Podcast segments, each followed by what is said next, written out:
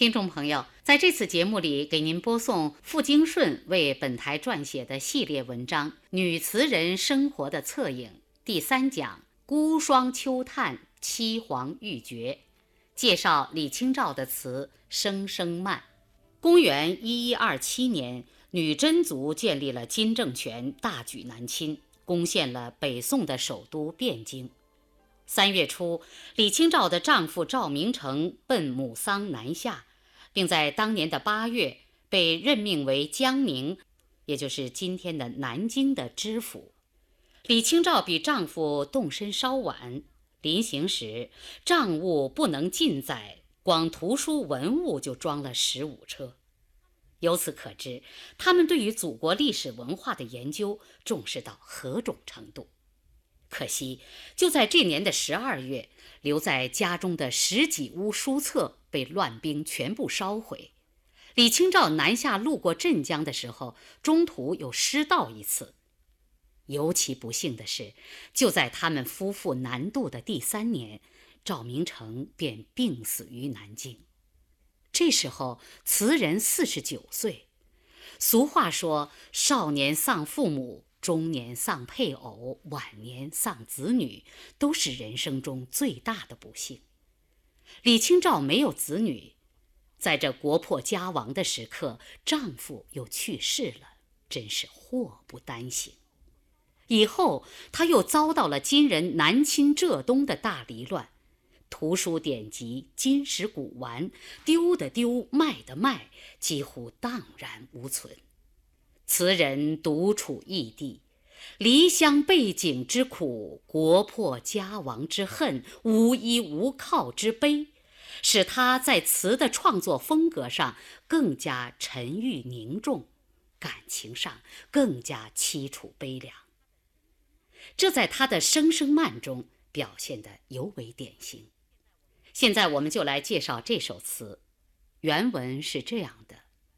寻寻觅觅，冷冷青青，凄凄惨惨戚戚。乍暖还寒时候，最难将息。三杯两盏淡酒，怎敌他晓来风急？雁过也，正伤心，却是旧时相识。满地黄花堆积，憔悴损。如今有谁堪摘？守着窗儿，独自怎生得黑？梧桐更兼细雨，到黄昏，点点滴滴。这次第，怎一个愁字了得！这首词是李清照南渡以后的名篇之一，反映她遭到浩劫之后，在孤苦伶仃的日子里煎熬的情景。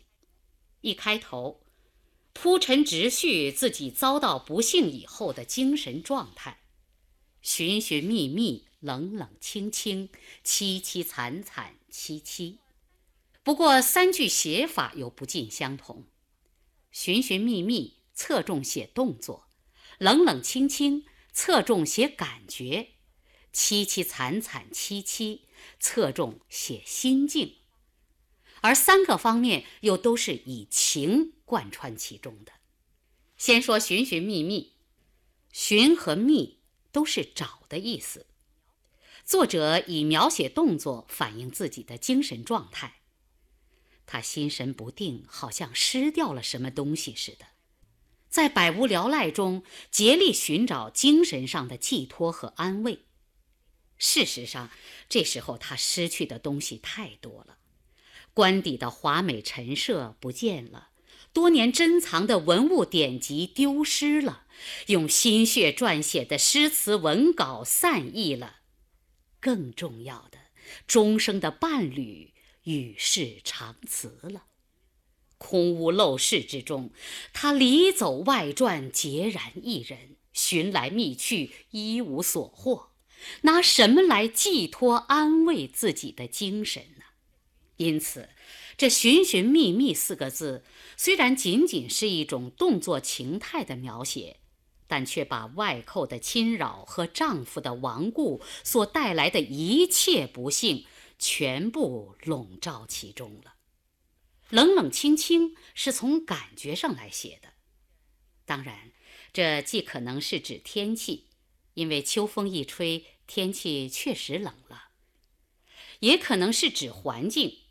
异乡之地，举目无亲，陋屋之中，别无障物，又怎能不冷清呢？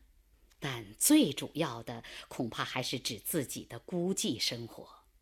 一个人所莫寡居，形影相吊，抑郁少欢，瞻念未来，前途无望，更觉凄寒。所有这一切，怎能不使他产生？冷冷清清的寂寞之感呢？凄凄惨惨戚戚是纯粹的心境描写，凄就是凄凉，惨就是惨痛，戚就是悲戚。国家江河日下，自己沦落天涯，遭遇的一切，怎么能不使他心境悲凉呢？词人年轻的时候也曾有过愁苦。但那是闲逸之愁、生离之愁、暂时之愁，愁中还有指望，愁中往往掺和着甜蜜的回忆和对未来的向往。如今这是死别之仇、永恒之仇、无望之仇，而且个人的遭遇之仇和国家的败亡之仇交织在一起，缠绕在一起。这愁苦的心情向谁去说？这悲惨的心境向谁去诉呢？想到这些，凄凉、惨痛、悲戚一起涌上心头，这便是凄凄惨惨戚戚的意思。以上三句由于叠字用的巧妙，极好地表现了词章的内容，很受历代评论家的赏识。有的说真似大珠小珠落玉盘，有的说超然笔墨西境之外，岂特归为士林中不多见也。有的说这三句出奇制胜，真匪夷所思矣。说法虽多，但都不外乎赞许这些叠字气韵顺畅，造语新颖。达意深邃，超乎寻常运笔，具有独创性。接着写自己的健康状况，然而他却这样写道：“乍暖还寒时候最难将息。”乍暖还寒就是气温冷暖不定，将息就是调养休息。这两句字面上是说。由于气候一会儿回暖，一会儿变冷，身体也难以适应，不能得到调养和休息。其实我们知道，影响词人身体健康的是他遭遇的不幸和精神的悲伤，哪里是由于天气的不好呢？然而他不言遭遇之苦，心绪之悲，这似乎言不及义的词语，初看起来。好像表现了词人受到连续过度刺激之后的精神麻木。实际上，这是一种引真意于词外的手法，真情藏而不说，让读者自己去体味。这就比和盘托出、直抒胸臆，具有更为强烈的艺术效果和感人力量。所以，词人又写道：“三杯两盏淡酒。”怎敌他小来风急？表面上是说，喝那么一点点淡薄的酒，怎么能够抵挡住早晨很硬的寒风呢？同样，明明是借酒浇愁，可是他不言胸中快垒，而偏说酒淡难敌疾风，与上文一脉相承，这也是一种情在言外的手法。雁过也。正伤心，却是旧时相识。正在这寻觅寄托、愁绪难遣的伤心时刻，一群争雁飞来，这似乎给死寂般的沉闷带来了一点生气。然而，征燕的到来不但没给词人带来一点慰藉，反而使他格外伤心，因为看见了飞燕，自然容易引起鸿雁烧书之念。可是家乡沦亡了，亲故逃散了，丈夫病逝了，还会有谁给自己捎信来呢？自己有信，又寄给谁呢？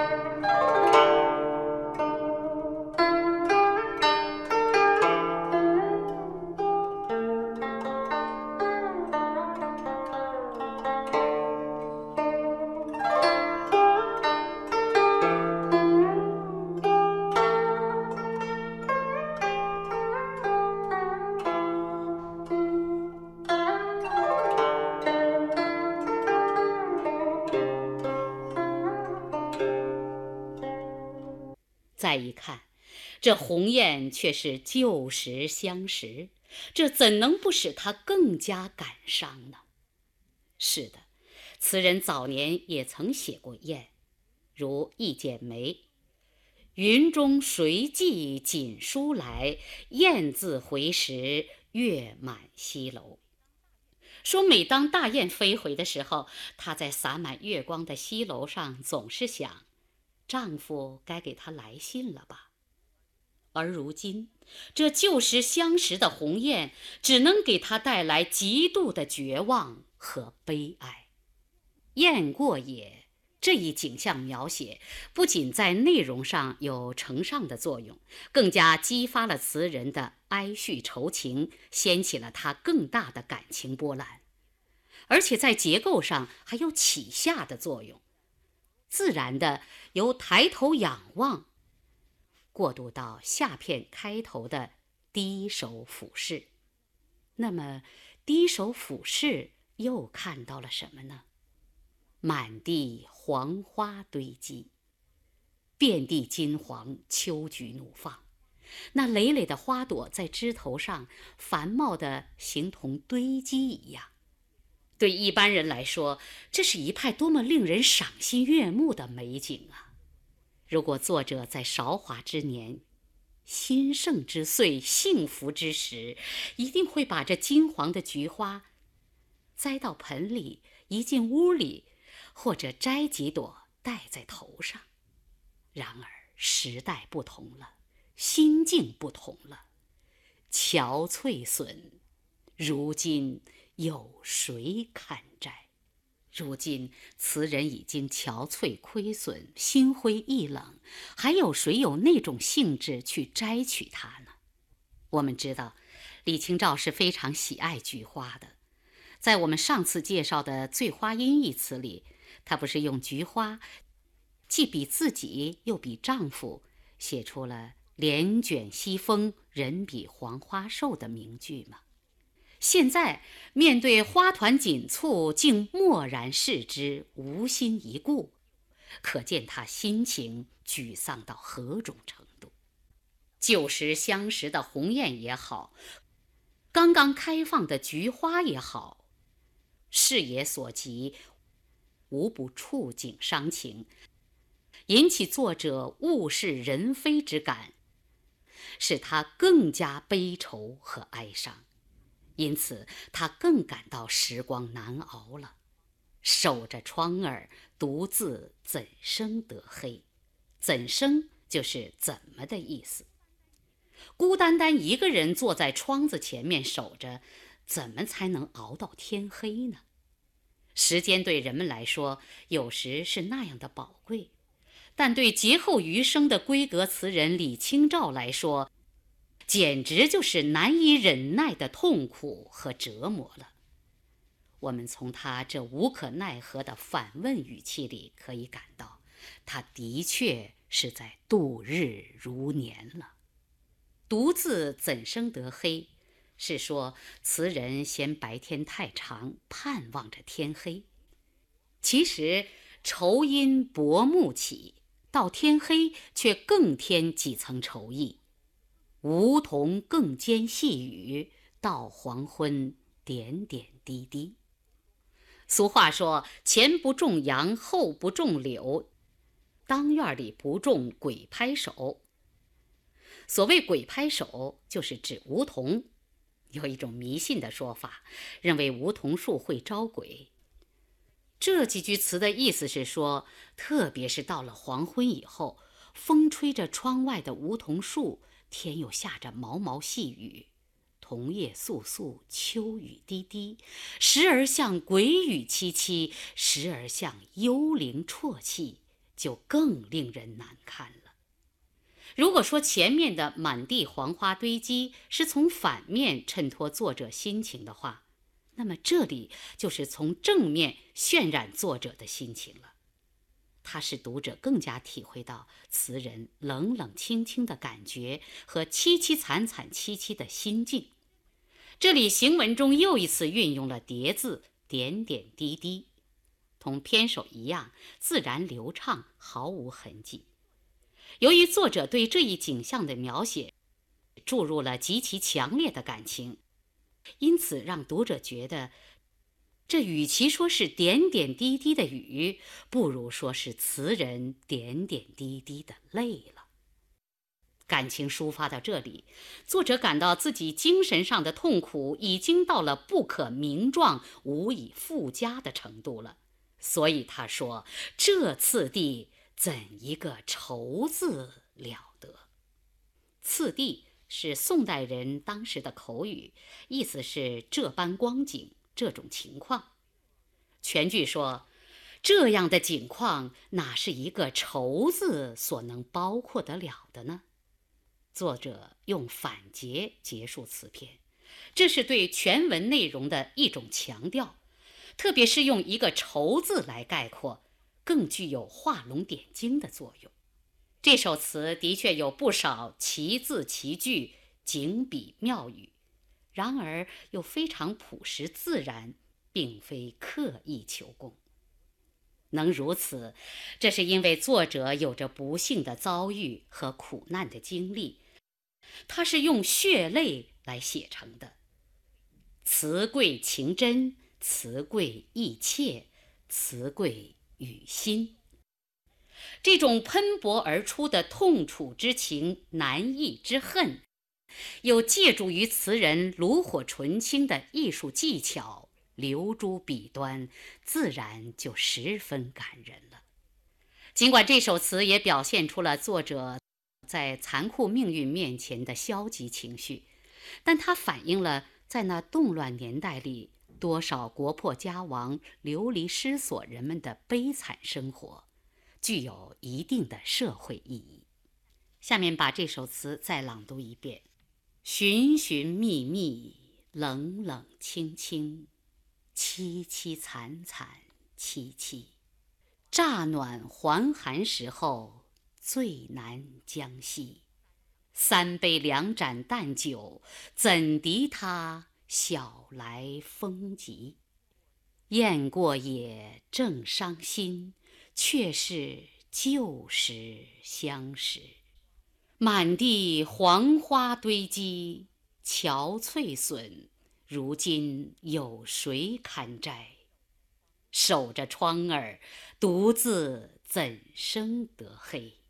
梧桐更兼细雨，到黄昏点点。滴滴，这次第怎一个愁字了？听众朋友，刚才给您介绍的是李清照的一首词《声声慢》，由傅京顺写稿，